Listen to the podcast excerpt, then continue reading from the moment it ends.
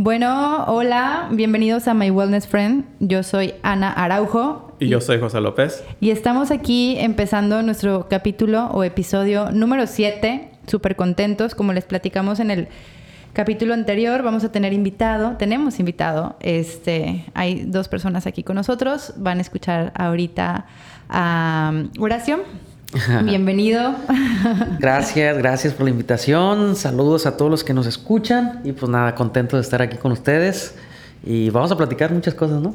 exacto. sí, lo que nos gusta mucho de este espacio y siempre lo, lo, queremos empezar así es como sin currículum, para que la gente vaya descubriendo quién eres. Poco a poquito y al final digan, ah, ¿a poco es este güey? O sea, en la, misma plática. Ajá, entonces ahorita no vamos a decir ni qué has hecho, ni qué nada.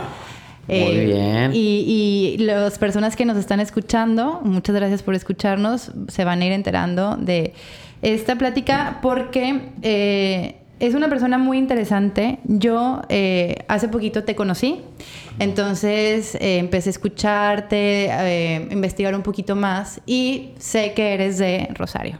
¿no? Ajá, así es. Rosario, ¿dónde está para la gente que no es de Mazatlán? El Rosario Sinaloa está, es un, es un municipio este, donde era Lola Beltrán, Lola Galagrande, y es un municipio que, que pertenece al sur de Sinaloa, como a una hora más o menos, yo creo un poquito menos ahora con la autopista. Ya con la carretera. Sí, yo pertenezco a ese municipio, eh, soy de un pueblo que se llama El Tablón Número Uno, las Cruces Cuatas es un pueblito que está ahí pegado al, municipio.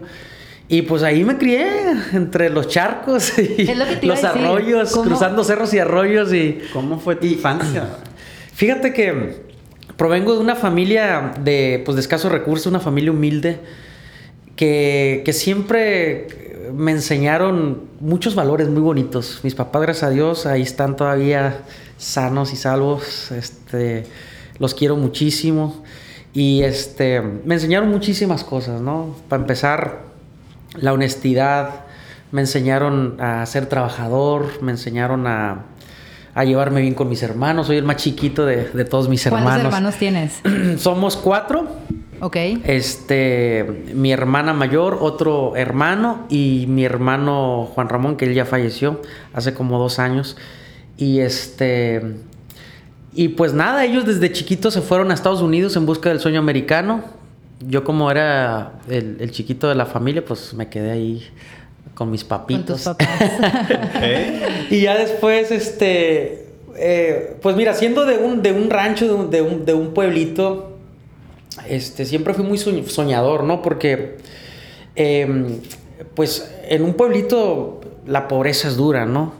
Y pues normalmente la gente vive del campo, de la agricultura. Entonces de chiquito pues nosotros teníamos este, tierras donde sembramos, a veces chile, a veces tomate, pues nunca nos iba bien, ¿no? Porque es muy caro, son muy caras las...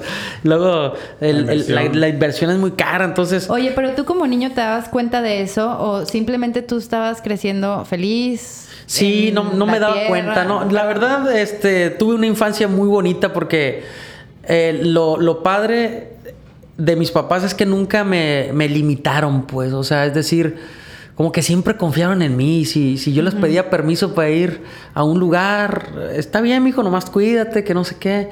Entonces eso como que me hizo ser muy soñador, o sea, como, como dicen por ahí, ¿no? Como abrir mis propias alas y ya empezar a ver un futuro en donde yo podía este, empezar a, luchar por mis sueños, ¿no? ok, si tus papás no eran, bueno, que se dedicaban al campo, no era como tú también te tienes que dedicar a esto, es como, no, dale lo que tú quieras. Fíjate, Ana, que, que eh, se trataba de, pues prácticamente de sobrevivir, ¿no? No era tanto de, de, que mis papás, ¿no?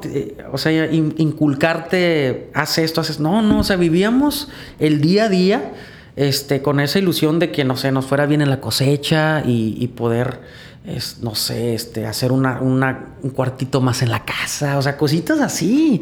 y, mi infancia, la verdad que yo no, no sabía, como dices tú, yo no sabía que era pobre.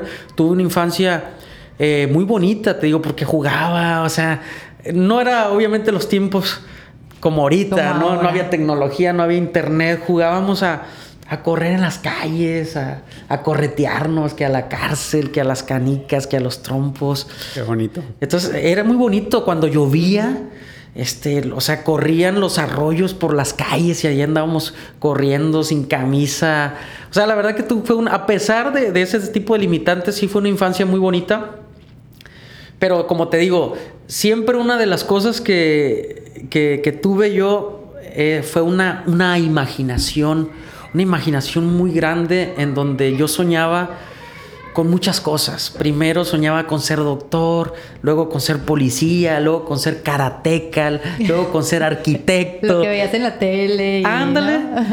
Y este. Y siempre me gustó la escuela. Mm. O sea, fui muy bueno en la escuela, la verdad. Fui okay. muy bueno desde la primaria.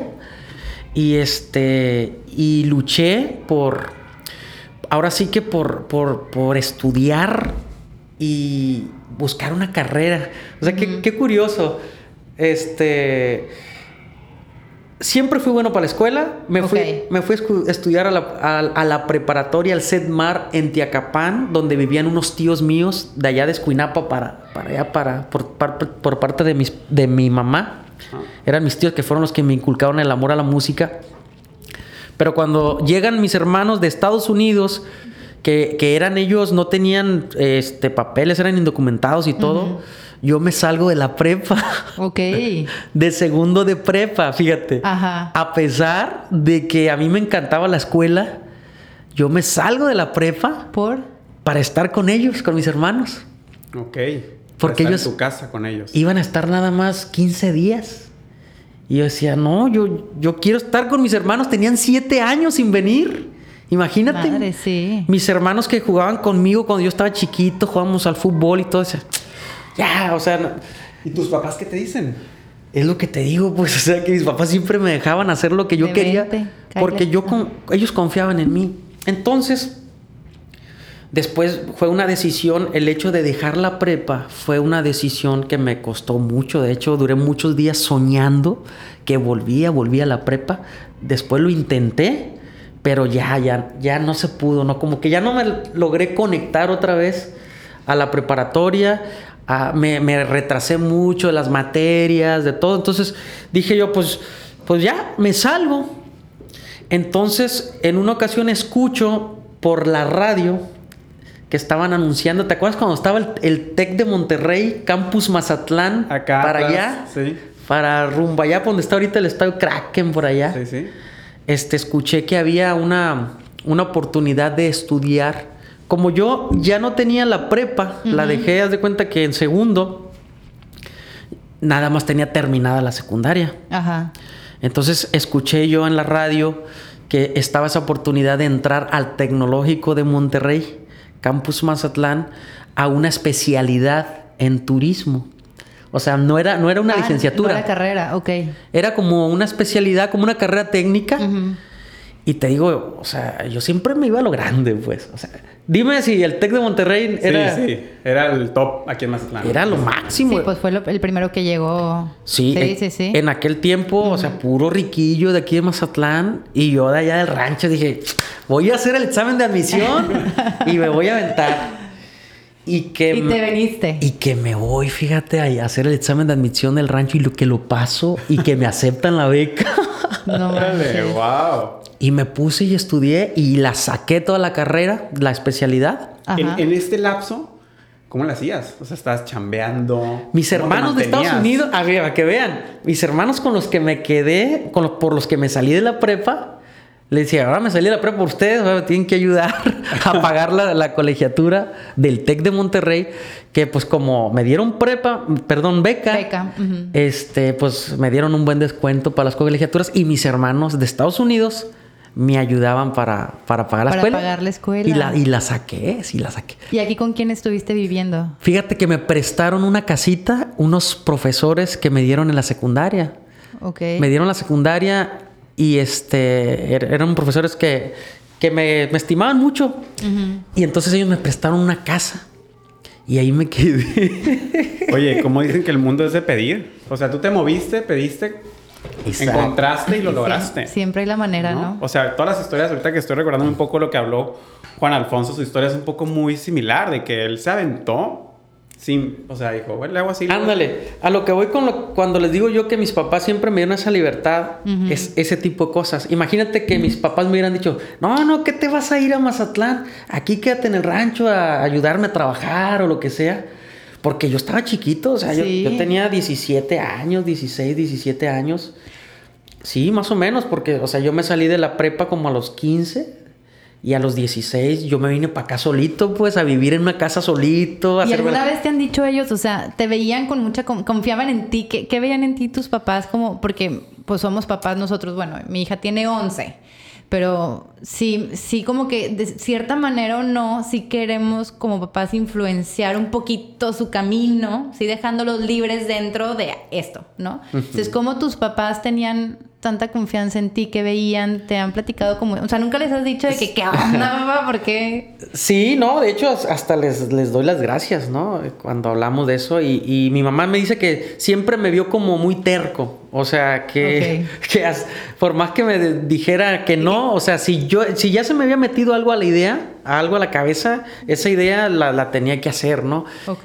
Y como normalmente eran cosas de superación, pues, o sea decía, porque yo desde chiquito empecé a trabajar así en vendiendo lo que sea y en el campo y en el comercio, en todo. Entonces le, me dice mi mamá, pues es que, ¿cómo te iba a decir que no te fueras a trabajar a algún lugar si, si nosotros no teníamos para darte, pues? Entonces, pues te, te, dejábamos trabajar. Y eso la verdad me ayudó mucho porque si me hubieran sobreprotegido demasiado, o sea, a lo que veo es que todo lo, que he logrado, gracias a Dios, es por, por todo lo que he vivido, pues. Sí, por todas las habilidades que desarrollaste a partir de que tus papás te dejaron vivir. Te dieron la libertad para tú experimentarlas y darte cuenta que eres capaz. Ándale, exacto. Entonces, este, cuando yo salgo la carrera, era turismo, pues. Entonces, Mazatlán, decía yo, Mazatlán, turismo, hoteles. Pues yo creo que sí hay oportunidad de que tenga chamba, ¿no? ¿Cuál era tu plan? Pues ese era mi plan, o sea, trabajar en algún hotel. Decía yo, oh, pues quiero llegar a ser un gerente de un hotel o algo. Oye, y estamos hablando ahorita, ¿cuántos años tenías cuando sales de la carrera? Pues como 18, 19. 18 abajo, ¿en algún momento llegaste a pensar música? Eh, por parte de mis tíos, en una ocasión nos fuimos a... Yo me fui de Metiche, precisamente me la pinté de la prepa antes de salirme. Y me fui a, con mis tíos, que ellos fueron los que me inculcaron el amor a la música, los que les digo que estaban, viven allá en Cristo Rey, cerca de Tiacapana, y nos fuimos a Tepic con un compositor, porque mi tío quería, pues le gustaba mucho la, la onda de la composición, pero no sabían no sabía mucho cómo funcionaba el mundo de la composición y de hecho hay mucha desinformación. Yo creo que tenemos que hacer una segunda parte para hablar de para hablar de eso porque es muy importante este que la gente sepa cómo funciona el, el mundo de la composición, es decir, o sea, ¿qué tienes que hacer para que te graben una canción? ¿Cómo gana un compositor de regalías? Si es que uno vende la canción, la presta, la renta, la regala.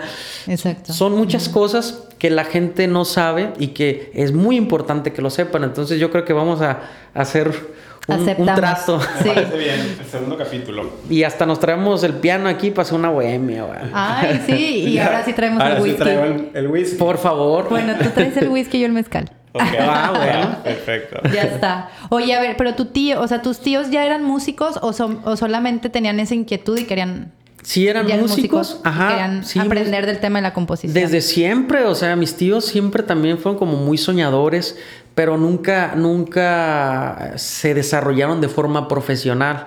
Es decir, tenían un grupo que tocábamos ahí localmente, en bodas, quinceañeras. ¿Tú empezaste a tocar con ellos? Yo empecé a tocar con ellos de los 13 años, 14 años. ¿Tocabas? ¿Qué? pues todo, cantaba, tocaba, carreaba bocinas, todo lo que se pudiera. Qué bonito. Oye, sí, es que te veo, porque, a ver, yo tuve una tía que era de rodeo. Entonces yo me, me, fascinó todo el tema del rodeo. Yo me les pegaba siempre a ellos y me iba a su rodeo a que me enseñara a montar, a concursar en los barriles. ¿En Torreón? Eh, ajá, en, Durango. Ah, en Durango. Y te veo como así, como, a ver, me interesa mucho lo que estás haciendo y ahí pegadito con el tío para que te enseñe. o sea, así fue y ahí te traían ahí de que, ah, pues ahora enséñale al Horacio a que toque esto y así andabas ahí. Sí, y más si, si te sientes como, como que hay esa buena química, ¿no? En, en, un ambiente que dices tú, ah, me gusta, como admirando lo que ellos están haciendo. Y este, el asunto está en que yo sí fui como muy terco, pues, o sea, yo, no me conformé con, con, algo pequeño, pues, sino que dije, no, o sea, yo quiero, este, si, si soy compositor, quiero saber qué se siente ser un buen compositor. Y para lograr eso, obviamente tengo que, pues, picar piedra y tocar puertas en todos lados.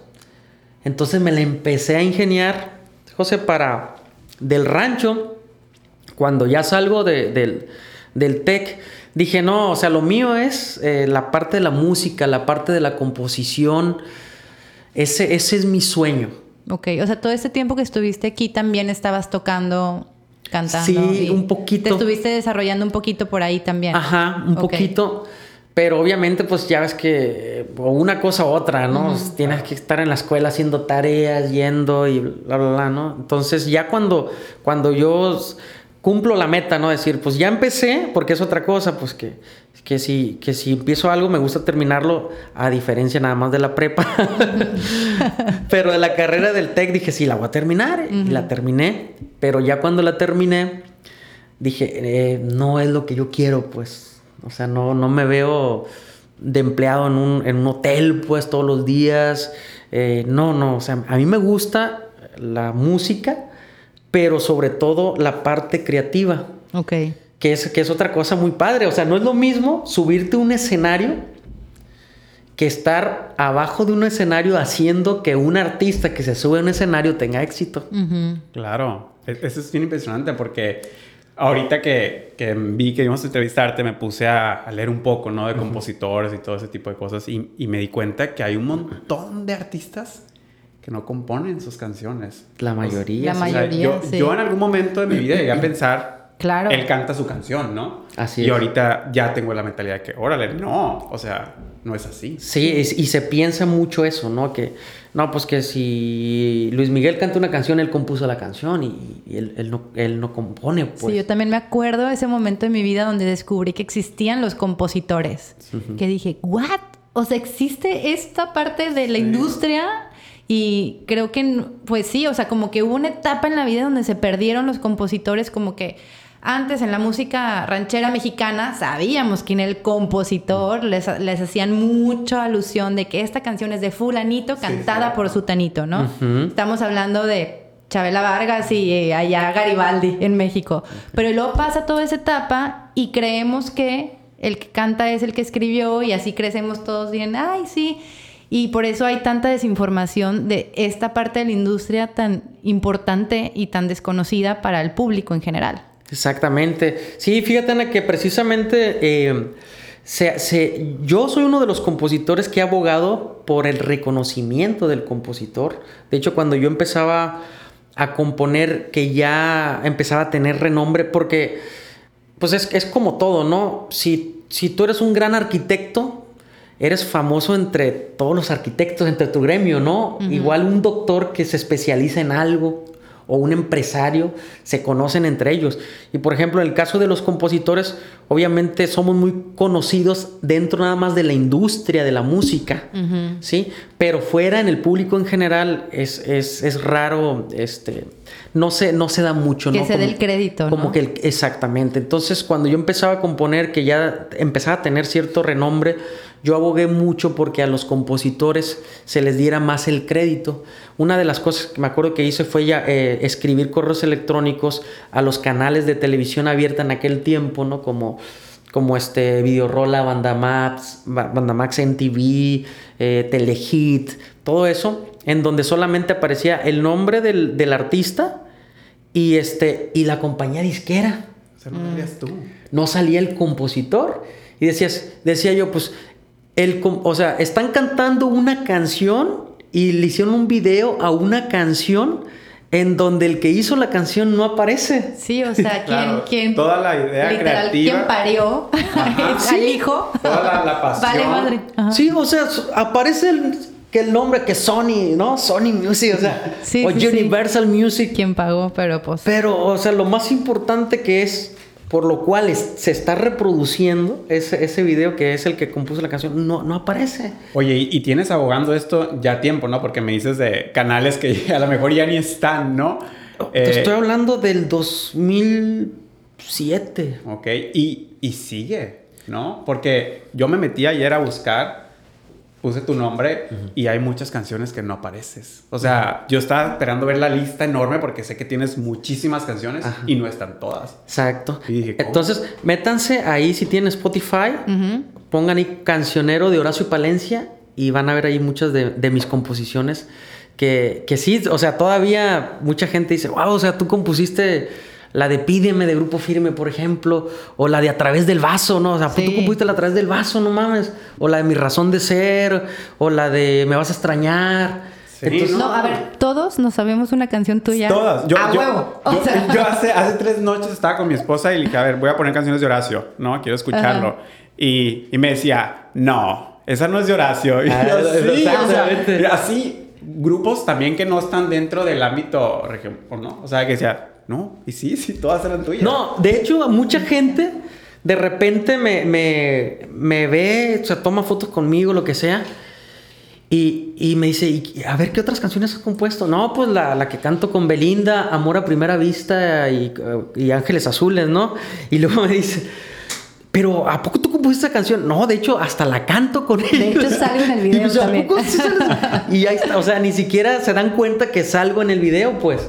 Entonces, este, sí es algo, es algo muy bonito, es algo muy interesante y, este, y sí, o sea, cada vez eh, más como que, como que sí sea, la gente se ha empezado a interesar en esa parte más escondida, esa parte creativa, ¿no? Como, como dices tú, esa parte que no se ve, pero que es bien importante, que es la parte de los compositores y, y mucha gente, yo me he fijado, este, que sí se está empezando a interesar en eso. Entonces, es algo muy bonito, ¿no? Porque hacer una canción de cero es, arte, pues. No, hombre. Y quiero llegar a esa parte de cómo es tu proceso creativo, pero antes te veo como este chavito soñador que tiene ya más o menos en su mente, ya ha creado qué es lo que quiere. Te empiezas a meter en la industria y mi pregunta es, cuando realmente ya empiezas a laborar en la industria, ¿Cómo fue para ti esa, o sea, de lo que tú soñabas que era, allá estar realmente ahí? O sea... Ajá. Eh, no, pues la neta está bien ah, no, es que te lo digo porque yo lo viví con Pablo como actor. O sea, decía, yo soñaba con ser el protagonista de las nueve de la noche y ya que lo soy es como... Eh. Ajá. Y, lo, trasladé a ti, porque siento que nos, nos creamos siempre esta idea de seguro cuando yo esté aquí esto va a estar súper perrón y va a estar súper bien hecho. Y lo llegas y dices, neta. Es que ese es el problema, que... Eh, y me gusta mucho este podcast porque, porque trata el tema de algo que es un problemón ahorita, que es la salud mental y cómo mantenernos lo más sanos posibles mentalmente. Yo pienso que eso o sea, dependiendo cómo trabajes tu mente, es como tú te vas a sentir, pues. La eh, mente es todo. Sí, entonces, si tú piensas que al encontrar el éxito ya vas a ser feliz, eh, desde ahí estás mal, pues. Sí, pensando éxito como llegar a este top que en tu carrera es, ¿no? sí, exactamente. Entonces, el asunto es estar feliz siempre, pues. Pero me imagino que tú eh, llegaste a esta conclusión después de ciertos corazones rotos dentro de tu pues, industria, ¿no? Se puede decir que sí, o sea, es que yo he estado dispuesto a, pues aceptar los fregazos que, vengan en el sentido de que de que entre más éxito tengas, obviamente va a haber más gente que te va a querer hacer daño, pues, que te va a querer fregar de alguna forma. Entonces, te tienes que mentalizar a que eso es inevitable, las envidias, que te quieren meter el pie, que te quieren afectar por acá, por acá. Pero, pero yo he estado dispuesto a, correr esos riesgos. Lo aprendiste rápido. Sí, porque, porque también tienes muchas bendiciones, pues tienes muchas cosas bonitas. Entonces la, cosa es nada más este, cuidarte, cuidarte y, protegerte contra cualquier cosa que, que la gente te quiera hacer ya sea dentro de la industria o, fuera, porque, o sea, si eres famoso, Y más ahorita con las redes, con todo, los medios de comunicación, los medios amarillistas, te, te, buscan la manera de, de, afectarte. ¿Por qué? Porque dicen, aquí puede haber negocio. Claro. Sí, por donde sea. Entonces, este, eso, eso, eso, pues, o sea, una persona que, que está buscando ser exitoso, se tiene que dar cuenta que eso, eso es parte Viene con el paquete, ¿no? Viene con el paquete. Entonces, a lo que voy es que, este, he, disfrutado muchísimo, pues, o sea, no me arrepiento absolutamente de nada. Creo que, de hecho, superó mis expectativas. Ok. Porque, o sea, mi sueño era, José, literal, quiero una canción exitosa, decía yo. O sea, quiero una canción exitosa. Pero como soy muy, no, no me conformo, no, pues ya que la tuve, dije, quiero otra. Y después que la tuve, quiero otra, y quiero otra. Y luego, quiero ser el mejor y, y, tumbar a los que ahorita son los mejores. ¿Sí? Tumbarlos.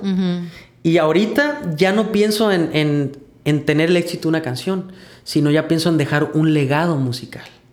Un legado musical a mi país, un legado musical a mi continente. Claro. Porque la música regional y mis canciones se han grabado en muchos países de América y de otros continentes también, como Europa, o sea, España. Muchas de mis canciones han sido éxito en, Argentina, en Chile. Ha venido, han venido artistas aquí a Mazatlán a darme las gracias por canciones que me han grabado y que me dicen, gracias a tu canción, mi familia ha comido por un año, por más de un año, gracias al, al éxito que nos dio tu canción.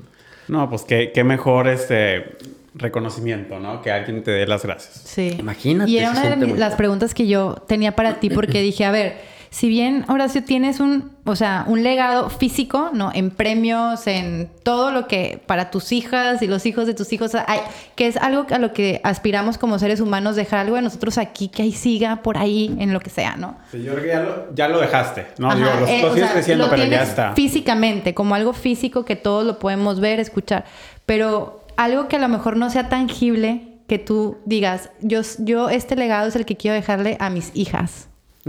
¿Qué, sería? Pues eso, que me vean cómo soy. En Pero cuando ya no estés. En el sentido, ay, qué feo. o sea, ya no estás, ya no estás. Ya, tu música sigue, tus premios ahí los van a ver todos, van a seguir llegando las, este, ¿cómo se llama lo que pagan? Regalías. Las regalías.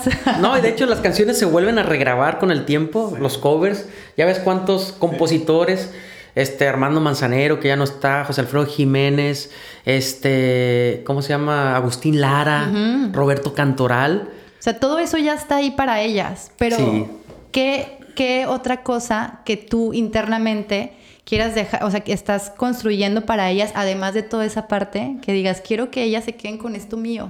Ajá. sí, te digo. ¿Qué sería? Sería precisamente lo que te digo que, que ven ahorita, pues, conmigo. ¿Qué, es, ¿Qué es lo que ven?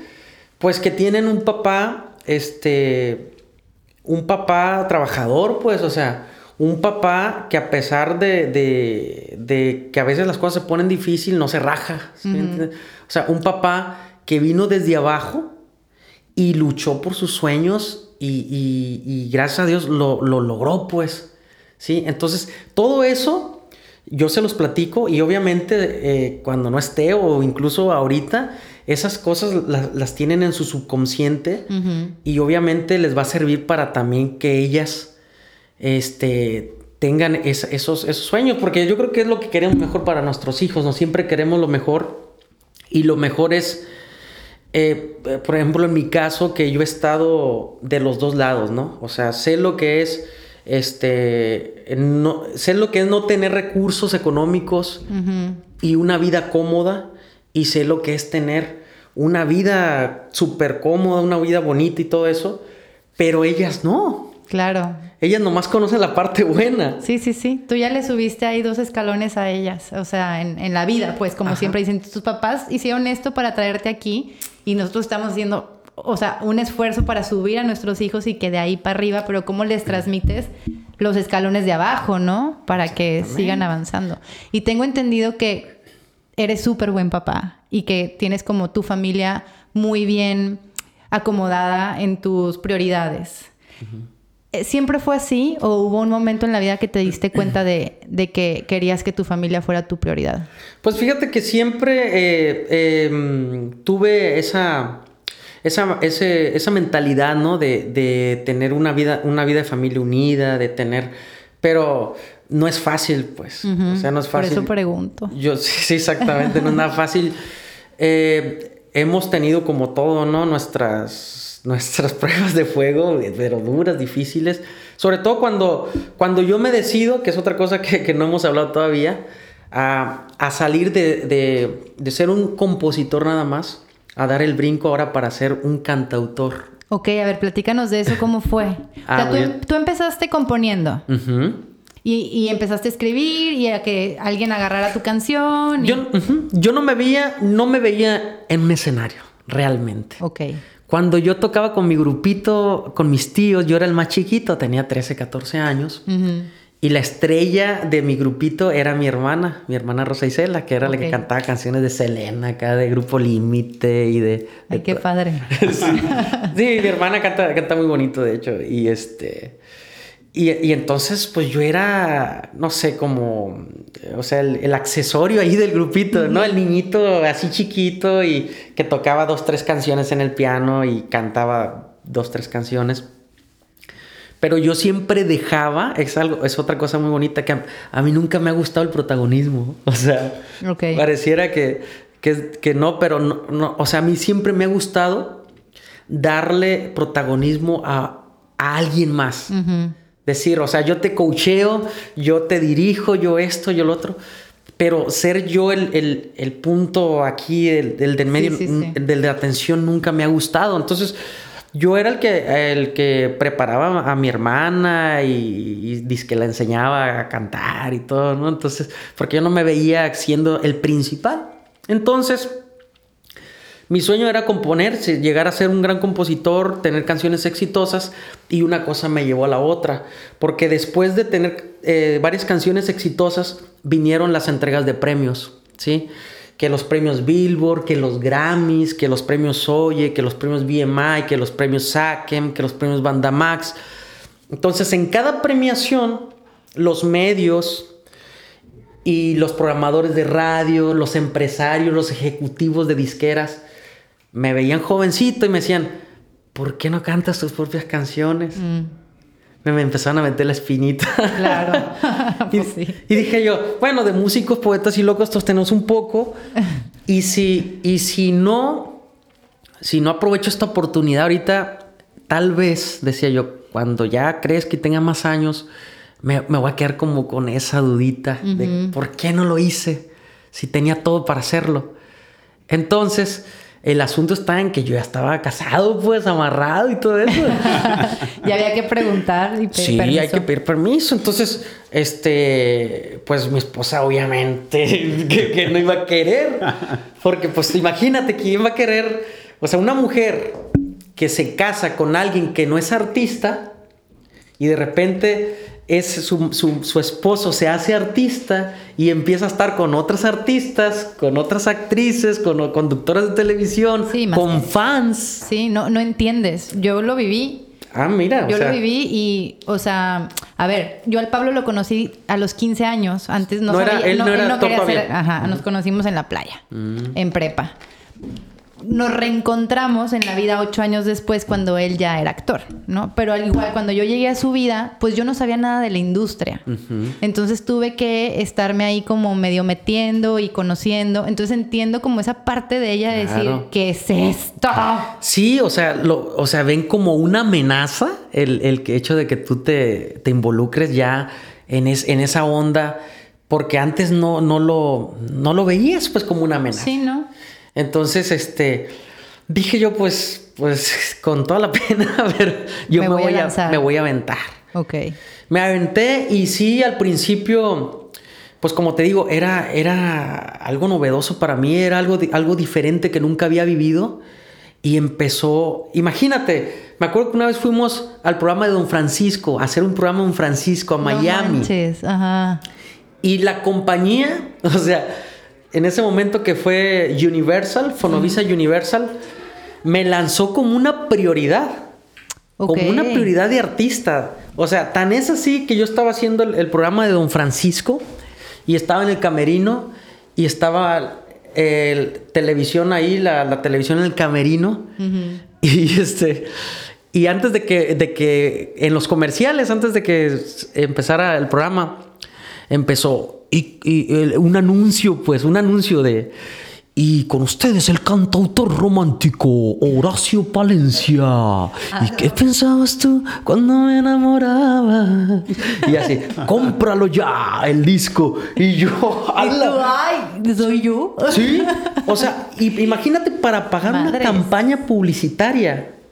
O sea, de ese nivel, en, cadena nacional, en Univisión, en, o sea, ¿cuánto cuesta anunciar un champú o esto, lo que sea?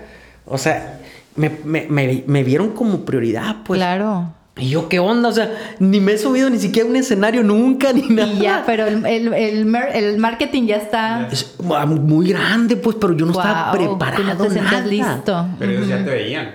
Ellos ya me veían, fíjate, y yo nada, o sea... O sea, aparte, en aquel tiempo yo cantaba mucho menos, pues, o sea, no cantaba nada. Entonces, Pero qué importante, ¿no? O sea, que no te sentías listo no me sentía listo, pero te digo, era muy aventado. Pero pues ya dije que sí. y, ahí, me las resuelvo. Exactamente.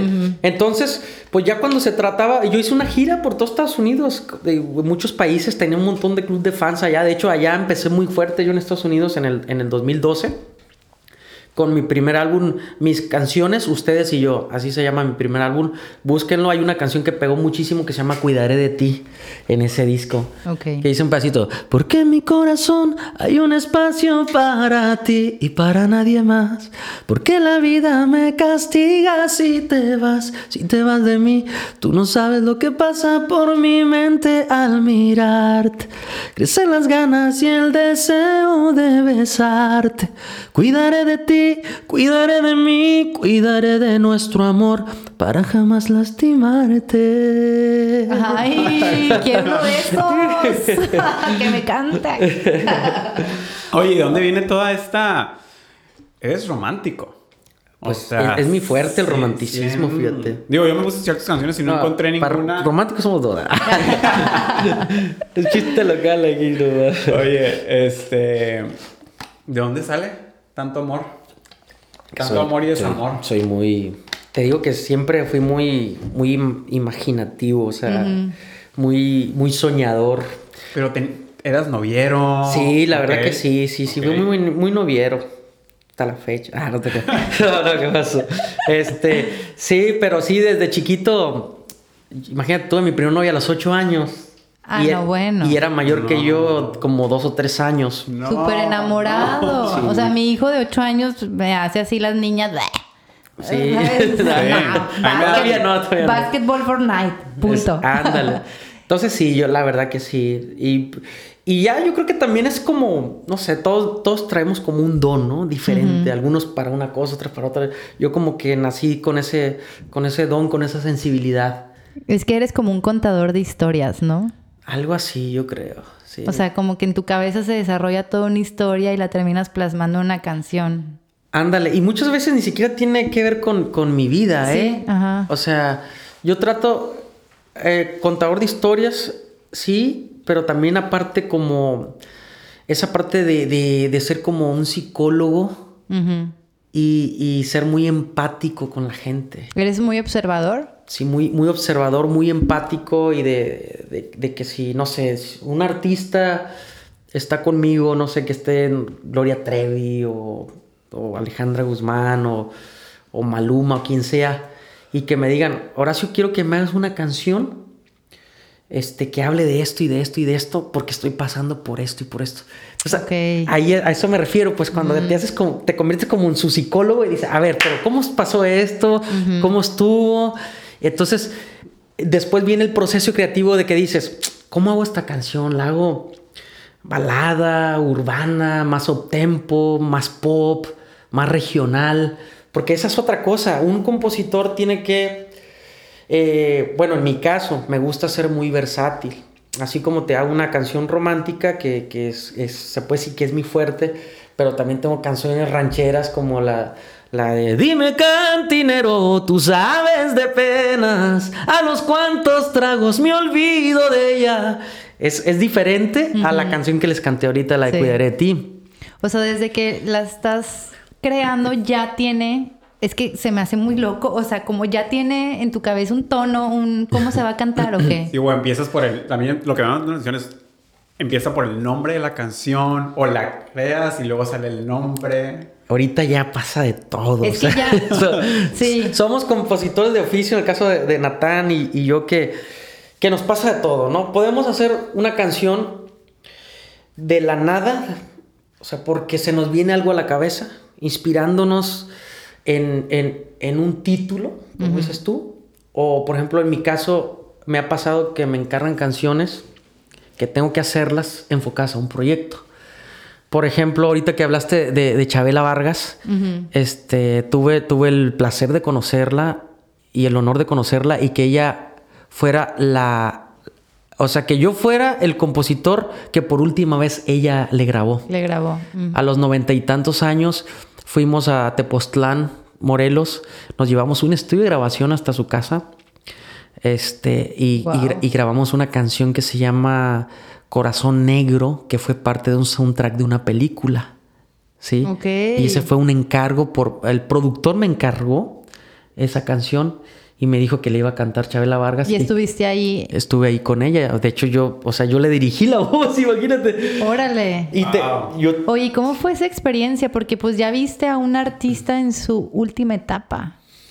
Pues fue, intimidante, ¿no? Porque imagínate, era una señora, o sea, que convivió con, Diego Rivera, con, sí. con esta, con José Alfredo Jiménez, con Frida Kahlo.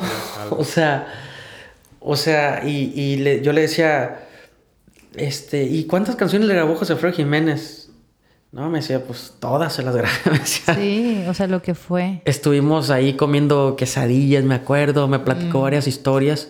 Y me acuerdo una de sus palabras que apenas podía hablar ella y pues cantar también, ¿no? Pero me dijo, oye, tu canción está muy bonita, dice, pero está muy difícil de cantar. está muy difícil. Porque sí, tenía como la canción cierto grado de dificultad y pues como ella, pues ya su avanzada edad pues estaba difícil, ¿no? Pero ah, por ahí está la canción en, YouTube. Hay que buscarla, ¿no? Y, tengo fotografías, ahí después les, les enseño unas Compártenos para subirlas al Instagram de My, Wellness Friend. Oye, Horacio, y bueno, siendo compositor, pues te imagino así como los escritores de películas, ¿no? Pues crean, pero bueno, ya que tengo esta creación, ¿cómo le hago para que alguien la grabe? y si no, porque, a ver, te he escuchado decir, es que tengo esta gran canción, pero la ofrecí aquí y nadie la quiso y yo sé que es una gran canción. O sea, ¿cómo lidias con ese rechazo cuando sabes que tienes algo muy bueno? Pues la, Siento que la frustración es parte de tu día a día. a través del vaso, la de a través del vaso, es una canción que todo el mundo me batió. No, es cierto. Esa es la que acabo de cantar ahorita. Sí, sí, sí, sé cuál. Este, sí, la, batearon, o sea, los grandes artistas, porque, o sea, sobre lo que tú dices, pues no, fíjate que no, no es frustración nada. Ah, no. No, no, porque. Ah, no, pues porque, qué habilidad. Porque me encanta, o sea, la experiencia también me ha enseñado qué canciones tienen más posibilidades de ser éxito y qué canciones no tanto. Ok. Entonces, las canciones que yo le tengo mucha fe, o sea, al contrario, si alguien me la rechaza, digo yo en mi, en mi mente, y pues, de lo que se pierde, ¿no? Ok, ya te manejas con esa confianza ya. Exactamente, o sea, digo, sin, sin, y muchas veces me ha pasado de que yo mismo en la mente digo, qué lástima que la rechazó porque la va a ver triunfando con otro artista y luego le va a pesar. Mm. Y muchas veces me ha, me ha, pasado eso. Entonces, no es como que, que me sienta mal si me rechazan una canción. Incluso yo les digo siempre a los artistas, Mira, si, si no te gusta, no te preocupes porque hay veces, hay artistas que piensan que yo me voy a molestar o me voy a sentir mal. No, no, al contrario, les digo, yo lo que quiero es que tú quedes feliz con la canción que vas a grabar para que así le eches más ganas. O sea, yo jamás te voy a este, presionar para que grabes algo que no quieres grabar. O sea, yo, no, yo no me manejo nunca así, ni tampoco que las susceptibilidades, ¿no? De que, ah, te, te agüitaste porque no, no, para nada. Sí, pues el, ego, ¿no? El ego del artista. Sí, no, yo para nada. O sea, yo, este, o sea, porque me pongo en el lugar de ellos. O sea, cuando yo no quiero hacer algo y si alguien insiste, insiste, insiste, ¿qué es lo que haces tú? Pues O sea, sientes como un rechazo a esa persona, así como enfadosa, ¿no? Que está insistiendo en algo. Entonces yo no quiero verme así con un artista que me dice, no, es que no, no, yo no me veo cantando esa canción. Entonces, si no, si no te convence, ahí te van otras dos más. Hasta que les gusta. Ya, esta sí la quiero, no me la muevas y esta la voy a grabar. Porque conmigo pasa lo mismo, o sea, yo también elijo mis canciones, las que, a, las que a mí me gustan, las que yo siento que... sí, me, confirmas como lo que justo nos dijiste, eres un ser empático en todos los sentidos, o sea, laboral, con tu familia, y eso te hace ponerte en los pies del otro y decir, si yo fuera tú, que quisiera este trato, ¿no? Exactamente, sí, yo creo que es parte de esa, de esa congruencia, ¿no? Órale. Oye, ¿y cómo, cómo manejas esto en, en tu familia? ¿No? Eh, porque vives, vives en Mazatlán. Eh, resides aquí la mayor parte del tiempo, ¿verdad? Pues eh, no viajas, viajas, por todos lados, pero, pero vives aquí en Mazatlán. Sí, sí, sí. ¿Cómo encuentras el balance, ¿no? En este estilo de vida que llevas, ¿cómo encuentras el balance con tus hijas, con tu esposa? Pues yo creo que, pues viviendo el presente, ¿no? Viviendo el momento y, y, pues lo que se puede hacer se hace, lo que no se pospone, o sea, y este, pues mi familia sí ha, entendido que, pues me gusta el equilibrio, ¿no? O sea, es decir, trabajo mucho, viajo mucho, pero también no es que sea exagerado, pues, o sea, no es que me vaya un mes, por ejemplo, ¿no? O sea, si me tengo que ir una semana, ocho días, eh, diez días, o sea, a, los ocho, diez días estoy de regreso y, y, estoy aquí otros ocho días y me voy dos, tres días y se llegan los días de las vacaciones y nos vamos a vacacionar a gusto en familia. Entonces es, es, como, como enseñarlos, enseñarlas a que, a que tienen que ser pacientes conmigo porque al final lo hago para darles calidad de vida a ellas. ¿Sí? Entonces, pues esa parte sí la entiendo. O sea, malo que me perdiera dos, tres meses y que viniera un día y que después otros, otro mes y, que no, y que no las llevara de vacaciones. Sí, entonces como que sí, sí me han, hemos tenido esa, digamos, ese, ese, esa forma de, de, un trato inconsciente. Sí, un acuerdo de familia. Ándale, exactamente, un acuerdo de familia inconsciente en donde saben que yo les voy a dar resultados favorables cuando se los tengo que dar y que, y que pues a, a ellas les toca ese sacrificio de que pues a veces no vas a estar. No voy a estar, ¿no? Y sabes que justo eso nos platicaba. Yo le preguntaba a Juan Mejía, que tuvo su carrera de político, yo le decía, o sea, ¿cómo encuentras el balance? Porque a veces yo en mi cabeza decía, a ver, sí para lograr ser como súper exitoso en lo que quieres, sí tengo que sacrificar a mi familia un poco. Y a veces me cuesta mucho ese tema porque, a ver, pues yo tengo ya varios años de mamá sola. Entonces, como que a veces siento que no puedo despegar totalmente en mi trabajo porque tengo a mis hijos.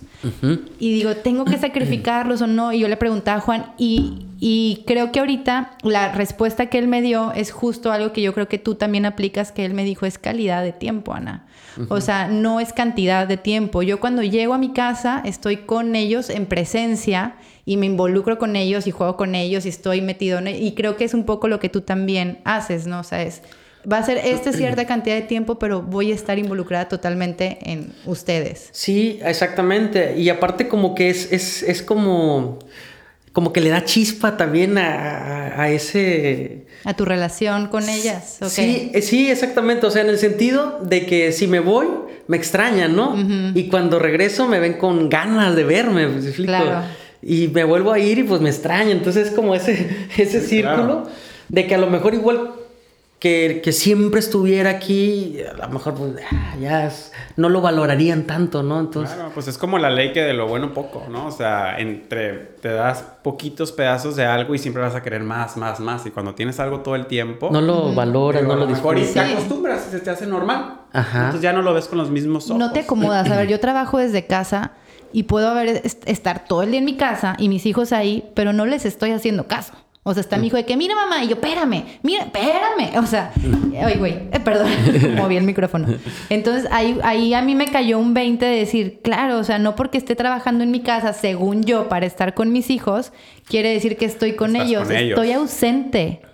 Y eso no me está permitiendo a mí misma crecer mi negocio porque según yo quiero estar con ellos y, no estoy cumpliendo ni uno ni la otra. Experiencia. Entonces para mí fue un gran aprendizaje eso de la calidad de vida y lo y era parte también de lo que te quería preguntar y ahora me lo, me lo confirmas porque al final pues eso es lo que te, o sea, te permite tener tu tiempo de trabajo para poder estar enfocado realmente en eso y poder llegar a donde quieres llegar. De otra manera no se puede. Sí, exactamente. Y, y, como te digo, o sea, me gusta vivir el, el presente y, por ejemplo, ahorita estoy aquí y estoy súper a gusto, feliz aquí platicando con ustedes, concentrado en lo que estamos hablando.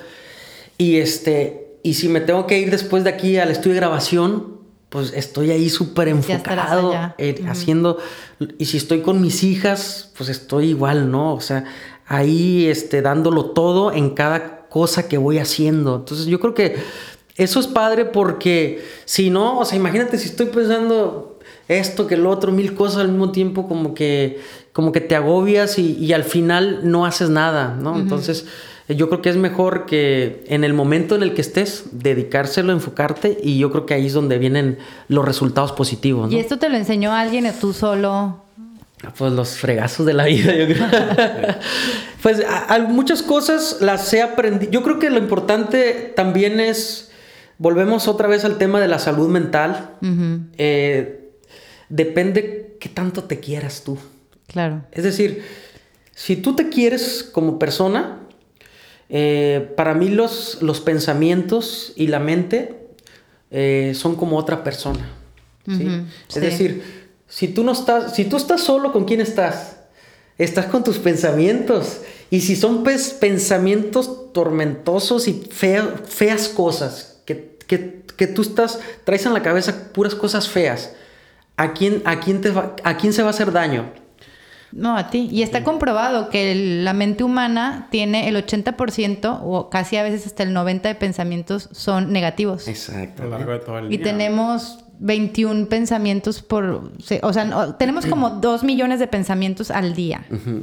Todos los días. Entonces imagínate si tu mente, todo, el 80% son cosas malas o el 90% son cosas malas, pues ¿qué termina pasando? Oye, yo vi una película un día y es una película ahí que habla de que el, chavo se podía regresar en el tiempo, ¿no? Y le pregunta el, hijo al papá, porque el papá lo podía hacer, le dice, oye, ¿tú, ¿tú qué hiciste con el tiempo? ¿No hiciste lana? ¿Hiciste esto y lo otro? Y dice, no, yo me regresaba un día y volví a ver ese día, pero con otros ojos. O sea, lo veía disfrutándolo. Porque a veces eso sucede, que no estás disfrutando el momento. Sí, no estás pensando no estás en esto y lo otro, y no estás disfrutando. Si yo estuviera aquí y estuviera pensando en que tengo que hacer esto, tengo que hacer el otro, a lo mejor y no estoy pensando de que digo, wow, estoy ahorita aquí con Ana, estoy aquí con Horacio, estamos hablando de unos temas, o sea, que me están enriqueciendo y no lo estuviera valorando. Exactamente, exactamente.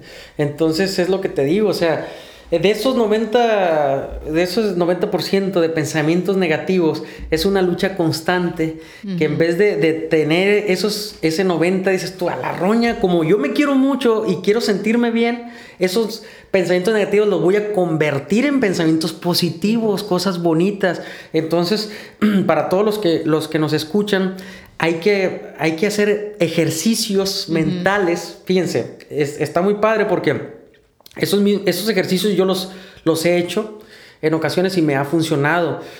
¿No les pasa que a veces amanece uno como, como de malas, como para abajo? Así que, ay Dios, así que, así como con cierto... Ah. Y entonces, esos, esos pensamientos, esas cosas que uno trae, son producto de la mente, aunque a veces también no hay que descartarlo. Puede ser también ya una, una cuestión este, química. Química, una cuestión del, cuerpo, de, algo enfermo, pero, pero normalmente si estás sano y a veces andas así bajoneado y todo eso, eh, hay que hacer ejercicios de, cambiarte el chip en ese momento. Es decir, si tú te despiertas, te levantas y andas, eh, te vas a algún lugar eh, y te sientes súper mal, en ese momento tienes que decir, a la roña, todo lo que estoy sintiendo, todo lo que estoy pensando, voy a quitar todo ese cochinero que traigo en la cabeza y lo voy a convertir todo a algo positivo y voy a pensar en cosas productivas. Cosas que me hagan sentir súper bien, que me, que me aporten algo a mi vida. Y, créanme que, te cambias. cambia. En un segundo te lo cambias. A mí me pasó muchas veces que ni siquiera tengo ganas de hacer ejercicio en la mañana, porque es cuando me gusta hacer ejercicio en la mañana. Y a veces le batallo para levantarme.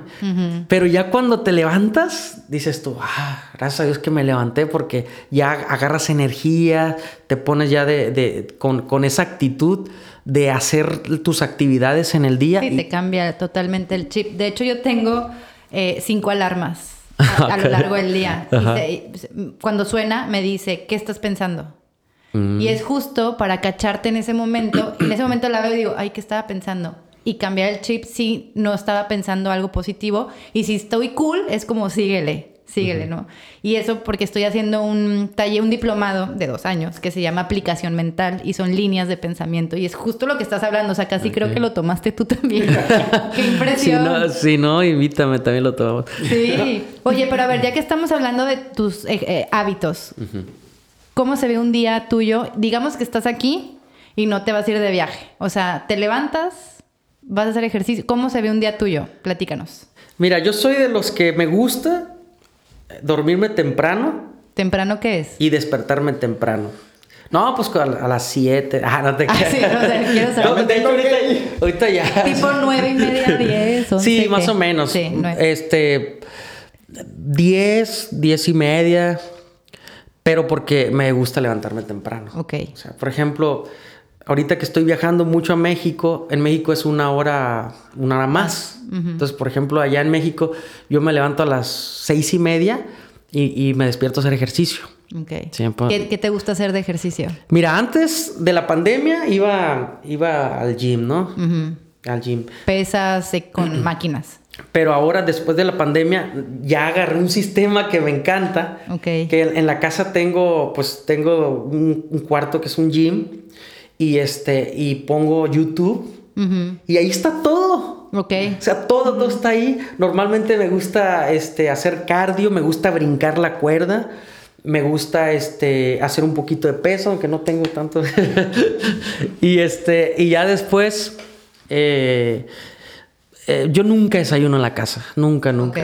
Siempre me verán desayunando en, restaurantes de aquí de, Mazatlán porque es donde normalmente tengo mis reuniones, mis juntas. Aprovechas el desayuno para empezar ya con juntas en el día. Sí, para, pues, para mis negocios y todo eso.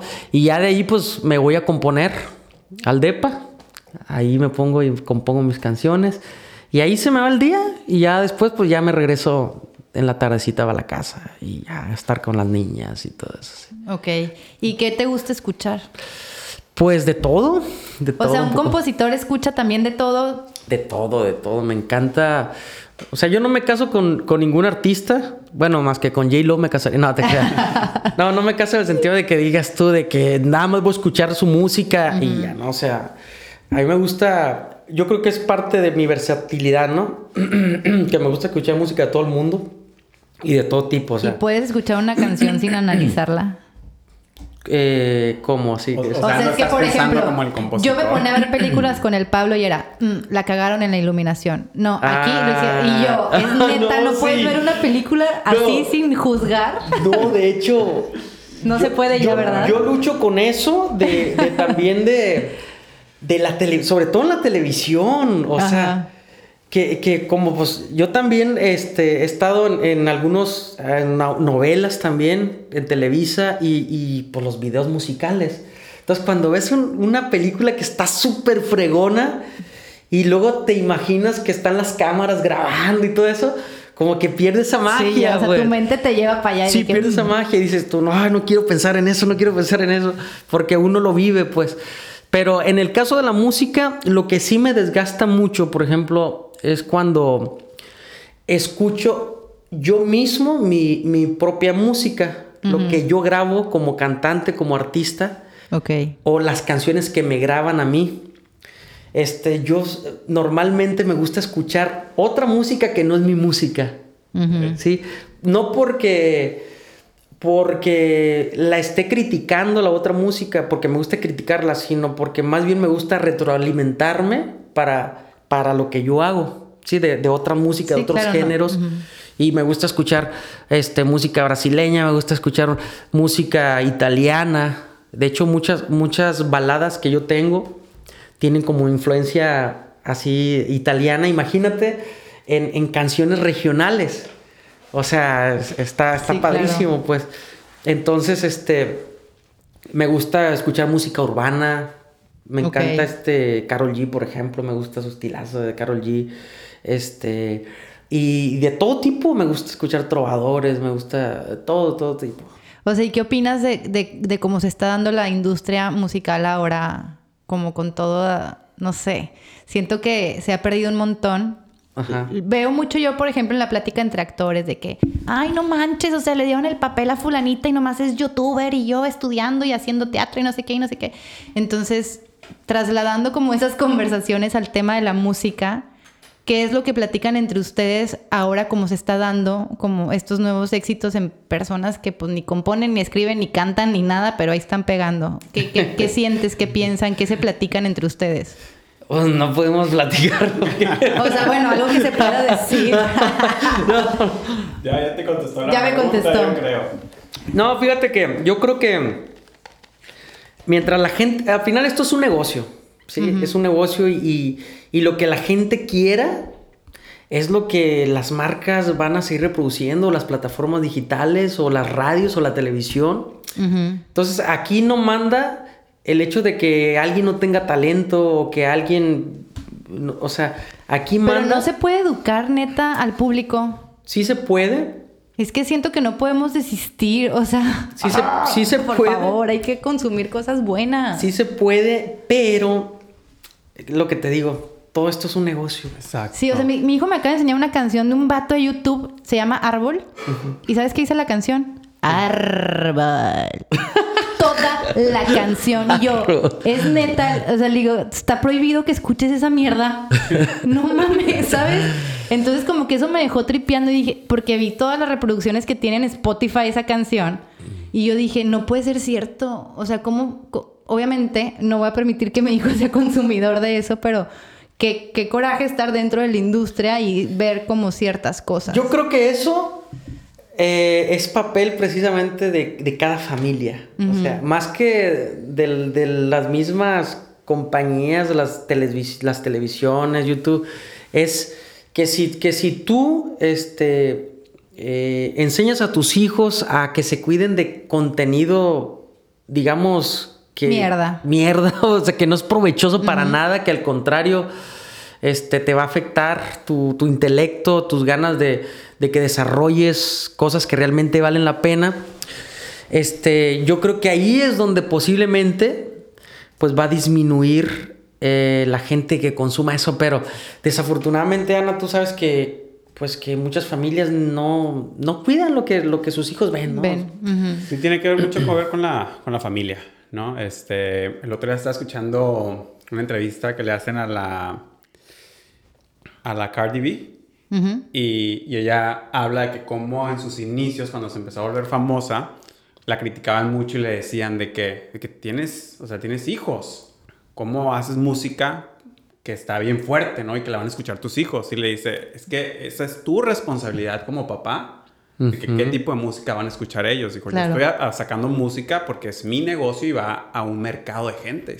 Pero no voy a dejarla de sacar porque tus hijos de 10 años la están escuchando. Exactamente. No, y, y, les voy a decir una cosa. O sea, yo creo que mucha de la música o del contenido, como, como dijimos ahorita, el contenido mierda que hay, incluyendo este, pues la música, yo creo que dentro de 10 años, eh, muchos de los que nos gusta o les gusta ese tipo de, de contenido, les va a dar vergüenza les va a dar pena. Y, yo, y ojalá que, es, que este video se quede grabado todavía dentro de 10 años y que diga, ¿cómo es posible que yo escuchara la canción y si tu novio no te mama el culo? Ay, no. Oye, espérate, pero los defienden. O sea, ahorita. La generación de ahorita. Sí, ahorita. Ahorita. Y una muy conocida tuya, pero me dijo de que... Te amo. Es que tiene Isabela.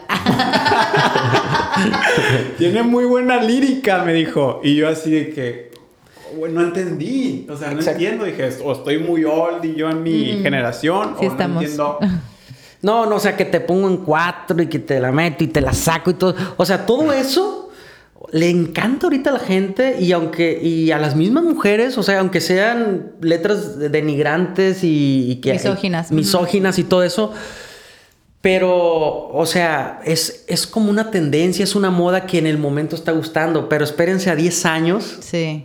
y van a ver si van a pensar lo mismo, ¿no? Sí, yo, también creo que sí es cierto, en 10 años todo va a ser distinto. Y ellos saben, ¿no? Creo que una vez sale Residente hablando con él y le dice algo así como de que, mira, de que esto, y él hace el ruido así que hace el típico. Eh, pagas millones por verlo. Y el otro se está como riendo, o sea, como que sabe que lo que están haciendo... Ay, pues, claro, y siempre, a ver, nos vamos a la anécdota típica del tigre este, Azcárraga, el papá de Azcárraga, dueño de Televisa, hace muchos años que le preguntan que por qué está haciendo televisión, o sea, qué, qué tipo de televisión hace. Y él dice, yo hago televisión mierda para gente que le gusta ver mierda, punto. O sea, él lo dijo en una entrevista. Entonces no, no hay como nada oculto, simplemente somos como tú dices, las familias que lo permitimos y es como parte de y no exigimos un poquito más. Pero bueno, saliéndonos de ese tema, yo quiero, este, antes de irnos, tocar un tema porque siento que de cierta manera hemos vivido cosas parecidas. Y yo sé que tienes años ya en un tema legal, ¿no? Y que X, si alguien quiere investigar, métanse. Bueno, no sé si ni siquiera si van a encontrar una buena nota real. Ese es el detalle. Ese va a ser el detalle. Pero más allá de eso que tú has estado viviendo, que ya tiene pues varios años, ¿no? Y que ahorita estás como en, en, un proceso de tener que estar yendo a México, pagar una fianza, o sea, cosas que yo viví con Pablo, las vivo con Pablo. Em, ¿Cómo ha sido para ti en lo personal? Porque, a ver, yo me pongo a ver en mi propia historia que todo se ha ido por etapas, ¿no? Primero lo vivimos así, luego así, ya tenemos un entendimiento distinto de la situación en la que estamos viviendo. Para ti, ¿cómo ha sido en lo personal como toda esta situación en tu vida? Este, porque hablamos de salud mental, ¿no? O sea, ¿qué has hecho también tú como para estar bien y seguir navegando esta agua que te tocó navegar? Pues, eh, ¿cómo ha sido todo esto? Un infierno, la verdad. Porque para empezar, nunca había estado metido en un problema legal ni nada de eso. Entonces, eh, haz de cuenta que empecé de cero de saber qué es Exacto. estar en una demanda. Eso es para empezar eso es un show. El, primer, la primera situación. Lo segundo es cuando es algo completamente injusto. Es decir, cuando alguien quiere afectarte y quiere hacerte daño por quererte eh, fregar con dinero. Pues. Esa es otra. La otra es que eh, tienes que pagar mucho dinero por algo que es tuyo. Entonces, al principio eh, fue mucha, mucha impotencia, mucha frustración, coraje, pero volvimos a lo mismo, ¿no? Apliqué mis técnicas de, de, inteligencia emocional y dije yo, aparte de todo, todo lo que está pasando, todo, todas las calumnias, todo el daño, todos los gastos, me voy a afectar yo mismo, entonces dije, este, vamos a defendernos, vamos a contratar unos abogados y pues que pase lo que pase, lo que tenga que pasar, ¿no? O sea, eh, ahorita estamos en ese, en ese proceso legal de en donde se está recabando, es una investigación este, complementaria se le llama, se están recabando todos los datos de prueba que, que, eso es lo más absurdo de todo, ¿no? Que, que yo tengo un montón de datos de pruebas que demuestran que es mi canción y esta persona absolutamente no tiene nada, ni una sola prueba, o sea, literalmente todo ha sido de boca y aún así eh, he pasado lo que, lo que estoy pasando.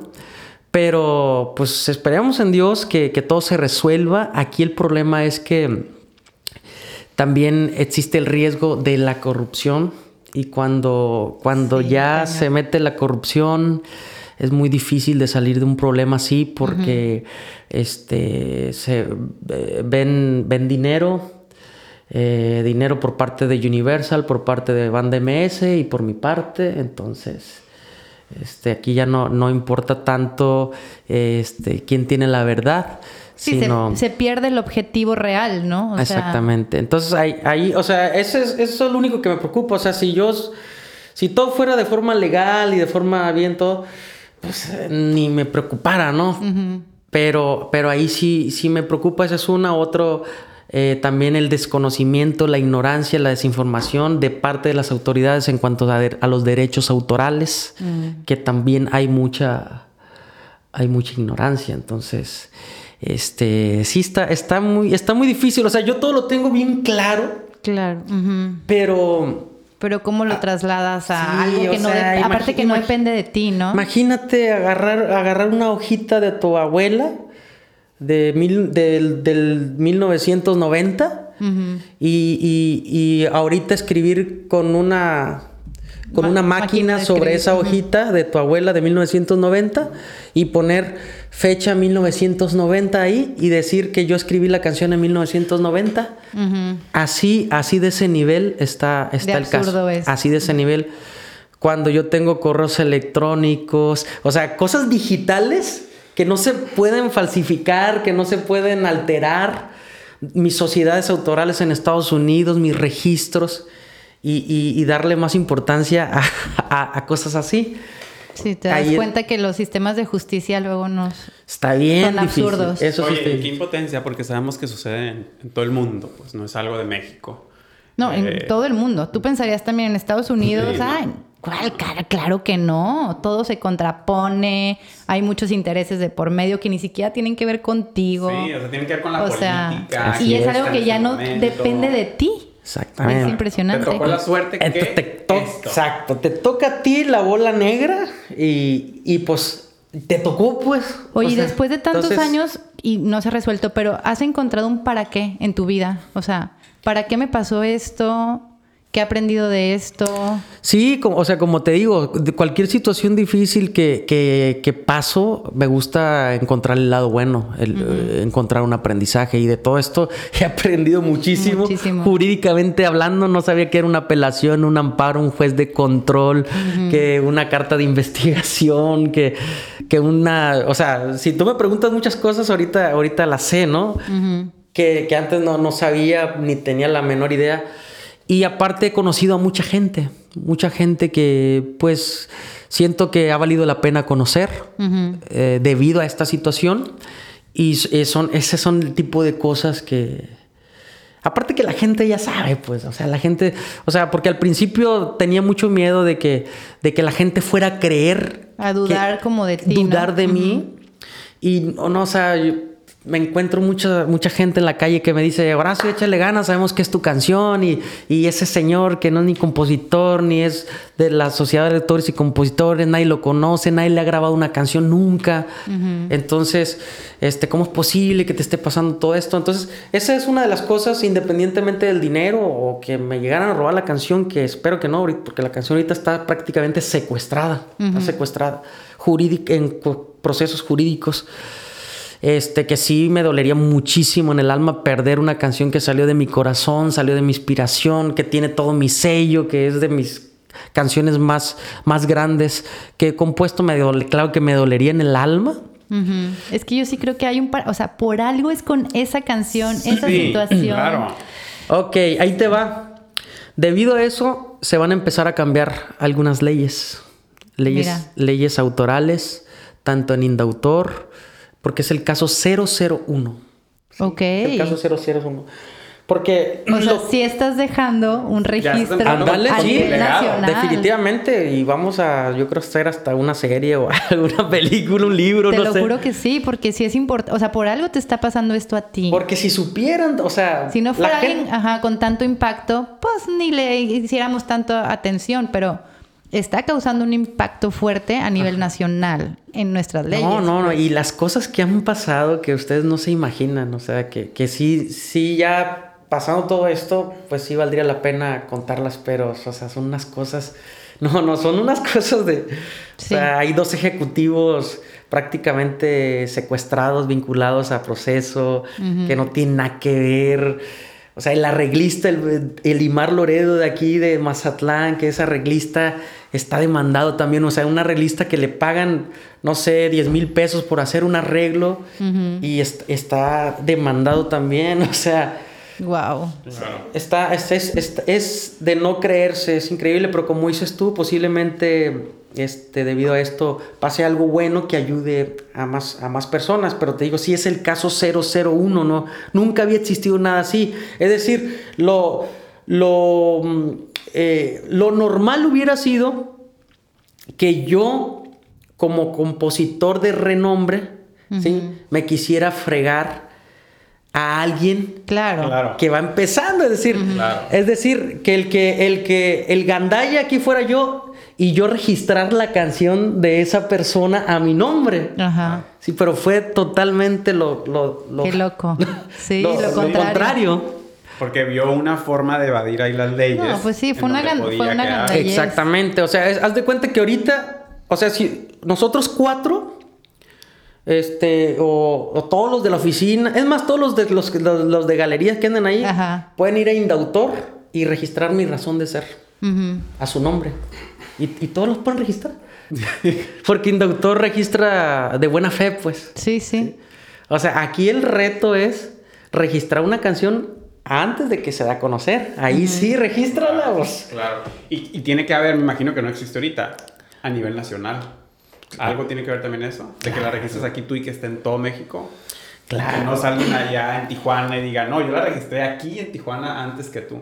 Es que la, oficina está allá en México, en Indautor, o sea, todo ah, se va. tienes que ir allá. Todo se va para allá o lo puedes hacer. Ahorita ya se, puede hacer en línea, también gracias a eso, a, esa, a, esa, situación.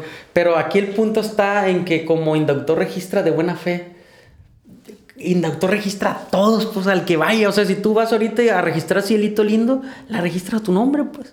Y si tú quieres meter pleito y quieres demandar a quien quieras, nomás llegas ahí con el certificado y dices, mira, yo aquí, aquí tengo el registro.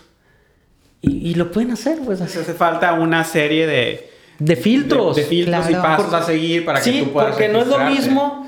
O sea, que tú registres una canción cuando esa canción no la ha grabado nadie, no la conoce nadie a que tú registres una canción después que esa canción ya es conocida por todos sí, lados. es un éxito, ¿Sí? Entonces, ¿qué pasa si tú quieres registrar una canción que ya es conocida? Indautor te tiene que decir, oye, ¿esta canción ya salió o no? Si, ya, si, si no ha salido, no salió. Ah, bueno, pues qué bien. Pero si ya salió, tienes que decir, a ver, ¿con quién la grabó? ¿Quién la grabó? Y si ya la grabó, entonces me tienes que enseñar el contrato editorial que dice que tú eres el autor de la canción, porque no nada más es el registro de autor. Qué impresionante que estamos en el 2022 y no exista eso. O sea, que apenas se va a empezar a dar a raíz de tu caso. Pues mira, hay cosas en las leyes muy absurdas, ¿no? Pues es que sí, hasta que no pasa, sí, tiene que suceder, no había un precedente, ya existe contigo. Yo no aprendí algo que no sabía, también debido a, a esta que salió esta plática, en donde dicen que cualquiera se puede casar las veces que se quiera casar. No sé si sea cierto, ¿no? Es decir, si tú te casas en Tijuana y tienes otra mujer en Guadalajara, vas y te casas en Guadalajara y luego en México vas y, te casas en... ¿Y no están los registros civiles nacionales, ¿no? No, no, o sea, te ah, puedes casar. Pues es como, como los carros y las multas. Te pueden multar en Guadalajara y luego llegas acá y vas y tú pides aquí las multas y no tienes ninguna porque tus multas están en Guadalajara. No hay registro nacional. Que lo que era, con razón yo veía así a, muchas chamaquitas que se casaban con... ¿Con casados? con casados. Pero bueno, o sea, son cosas de las leyes que pues no, no te las pues mira, yo creo que te está dejando a ti mucho crecimiento por lo que te escucho y aparte vas a dejar, quieras o no, ya estás empezando a dejar un legado porque esto va a cambiar en México. Sí. Y va a ayudar a muchas personas. No, y yo pudiera, no sé, decir, ah, ¿sabes qué? Ahí te va, ya esta, esta lana, ya deja de estarme jodiendo si lo que quieres es dinero. Pero eh, yo tengo que también este, eh, ver por mis colegas, porque, o sea, la verdad no deseo que nadie esté en mis zapatos con, con relación a eso. Tú has vivido también de cerca algo, es algo horrible, pues. Sí, es muy fuerte. Algo horrible, horrible y este, caer en el, en el sistema jurídico y en fiscalías y, o sea, Peor cuando eres completamente inocente, pues que sea una injusticia. Imagínate tener que pagar millones de pesos por una injusticia, o sea, lo difícil que es hacer dinero. La gente que pasa años en la cárcel, ¿no? Sí, sí, sí, está bien, exacto. Es muy exacto. Fuerte. Entonces, es algo, es algo muy difícil y pues digo, pues, eh, pues tenemos que mentalizarnos, ¿no? Y que eh, primero Dios salir de esto y después nos recuperamos y todo.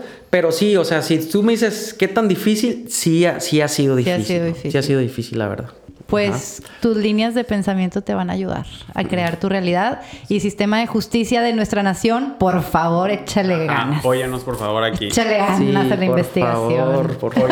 Oye, Horacio, y bueno, ya se nos está acabando el tiempo, pero eh, te tengo aquí. Quería preguntarte, ¿hay algún algo que quisieras dejar, aparte de lo que habíamos mencionado ahorita, cómo te ven tus hijas, pero así en general?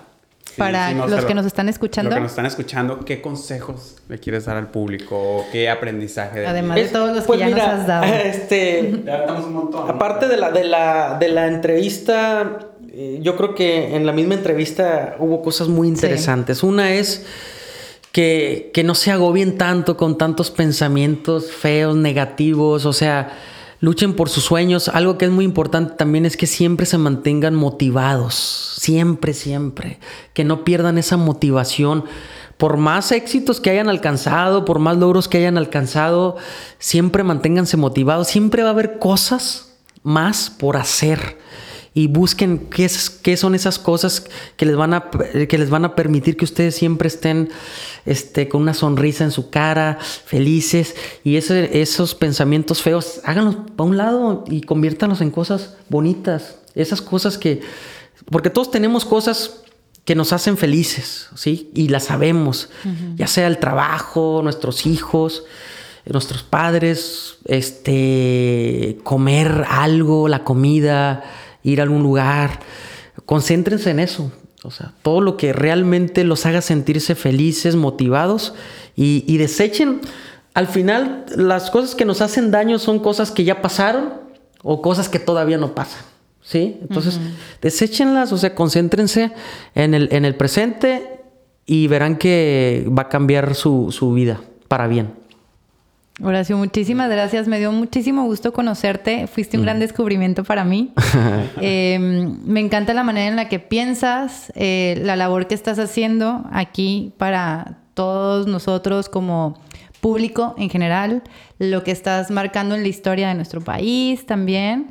Eh, no sé, te admiro un montón y gracias por compartir eh, eso, recordarnos estar en presencia. Gracias por, por, recordármelo. No, hombre, al contrario, gracias por esta plática que, que me transportó a mis inicios y todo. Es, es, es, muy bonito, ¿no? Nomás nos faltó el vino tinto aquí o el cafecito. Ya sé. Oye, te vamos, para la próxima que compongas aquí con nosotros, te vamos a tener aquí todo sí, ya, dijeron. Hay que cuadrar ese. Ya dijeron, sí. Hay, hay que cuadrar ese. Hay, hay este, va a haber una segunda parte del podcast aquí y este. Cuando pues venga aquí nuestro compañero. Y Natán también, nos lo vamos a traer con la guitarra para que también les cuente su historia, que es una historia también muy, muy padre, muy bonita. Entonces, pues nada, saludos a todos y pues nos vemos pronto. Nos vemos pronto. Gracias chicos por estar el día con nosotros. Saludos. Bye.